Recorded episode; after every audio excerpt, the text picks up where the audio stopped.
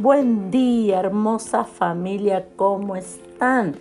Llegamos al último episodio, al número 7 de esta hermosa serie que yo disfruté tanto, titulada Enemigos íntimos. Y llegamos al final de la serie y también llegamos hoy al final del mes. Hoy termina el mes de noviembre. Recuerden que a partir de mañana la oración de la mañana la oración de la noche ya no va a estar publicada en Facebook ni tampoco en Instagram, solamente va a estar publicada en el canal exclusivo Orando Juntos y en Spotify. Será a través de esos dos lugares, ¿sí? Así que a partir de mañana todos a compartir el canal nuevo de YouTube que se llama Orando Juntos. Eh, así que bueno, ayúdenme a compartir porque realmente tenemos el anhelo y el deseo en nuestro corazón de que sea bendición para muchas, muchas personas más. Y quiero terminar esta serie compartiendo algo que con todos ustedes que me pareció a mí de muchísima bendición. Y estuvimos hablando de que, bueno, de que Satanás utiliza muchas veces al entorno más cercano para hacernos tropezar, para hacernos eh, volver atrás, eh, para sembrar cosas en nuestro corazón que no estaban. Y en el día de hoy quiero que repasemos juntos una historia que en esta historia yo podría decir que se plasma, eh, se ve reflejada toda la serie que estuvimos compartiendo. Y es la historia de Jonatán. Jonatán era el hijo mayor, el hijo del rey Saúl. La palabra de Dios cuenta que el rey Saúl fue desechado por Dios. Era el rey del pueblo de Dios, pero no hizo, no obedeció a Dios, sino que se enfocó en agradar a la gente, en agradar al pueblo y no en agradar a Dios. Entonces Dios lo desecha. Obviamente que Saúl tuvo miles de oportunidades para arrepentirse, para cambiar, pero no lo quiso hacer. En su lugar, Dios dice que Él levanta a un varón, un nuevo rey, conforme a su corazón, y este es el rey David. Ahora llega un punto de la historia en donde David y Jonatán se conocen. Entonces estamos hablando que el príncipe y el nuevo rey se conocen. Pero el punto está en que el rey Saúl comienza a perseguir a David. Cuando se da cuenta que el nuevo rey va a ser David, el rey Saúl no se hace un costado, no dice yo me equivoqué, no, sino que comienza a perseguirlo para matarlo. Y la Biblia nos cuenta que Jonatán conoce a David y dice que hizo una amistad, de, una hermandad con David. Entonces Jonatán, que era el príncipe, el hijo del rey desechado, comienza a ayudar a David. Cada vez que Saúl quería matarlo, Jonatán escuchaba las ideas, las estrategias de su papá, iba y le advertía a David. Y muchas veces David salvó su vida gracias a esa intervención que hizo Jonatán. Pero yo quiero decirte en esta mañana que Jonatán no fue desleal a su papá. Jonatán no traicionó a su papá por un amigo nuevo que había conocido que era David. No, sino que debemos comprender que lo que Jonatán hizo fue identificar que aunque era su papá, estaba mal lo que estaba haciendo. Y no está bien que nosotros le demos la razón a alguien que amamos cuando está equivocado. Si hay alguien que nosotros amamos y esta persona está equivocada, está equivocado, por más que sea tu papá, acá en esta historia del papá, por más que cuando hablo de papá hablo de que era un familiar totalmente directo. Es más, déjame decirte algo más, añadirte algo, un condimento más a esta historia.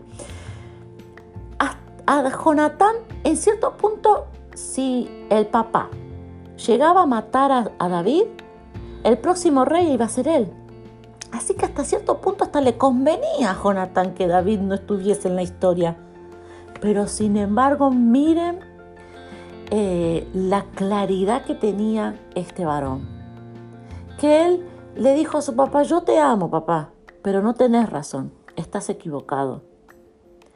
Sabes que Dios quiere que nosotros no nos involucremos en las malas decisiones de los demás.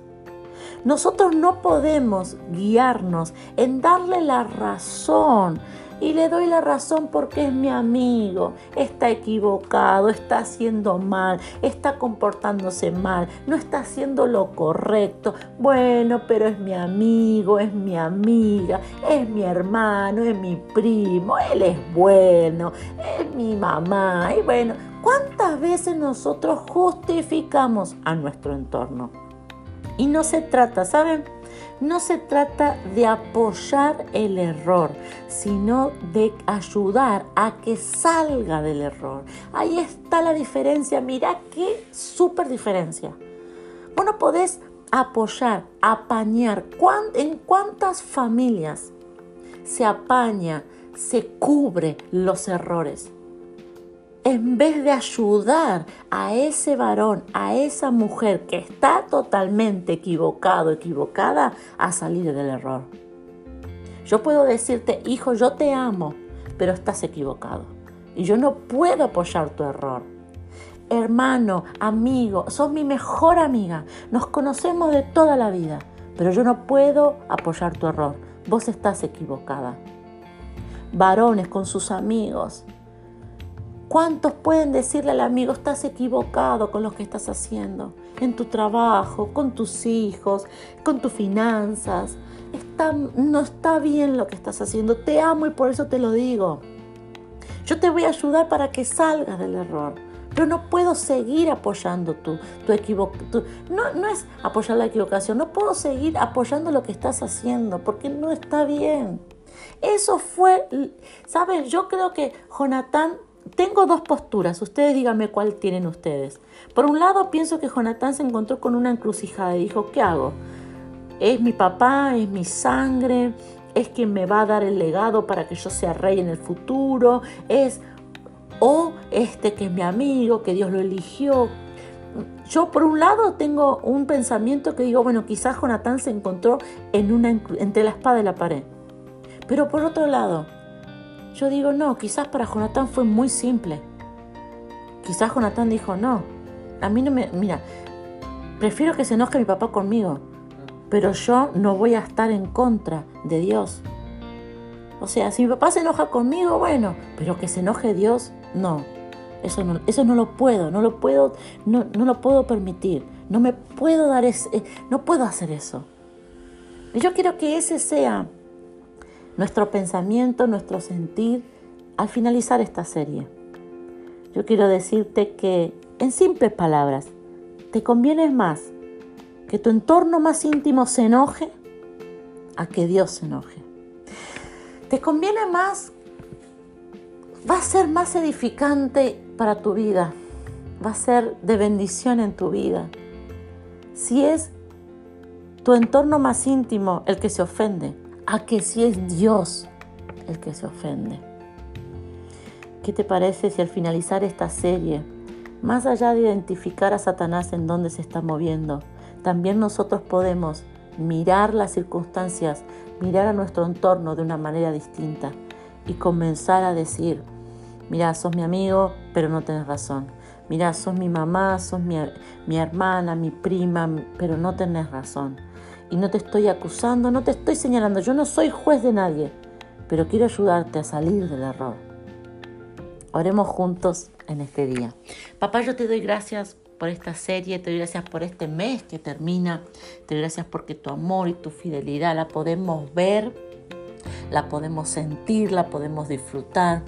Y en este día, papá, yo declaro que al finalizar esta serie hay un crecimiento en nuestro corazón hay una sabiduría que tú has derramado sobre nosotros y nuestros ojos se han abierto a una verdad, a una visión, a algo distinto.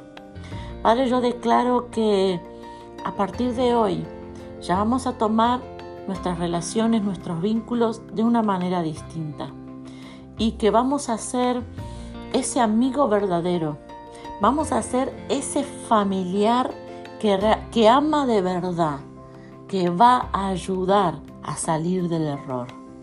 Porque tú nos darás también esa capacidad, ese amor, tú nos darás la palabra correcta, pero Padre, a partir de ahora nos vamos a manejar distinto.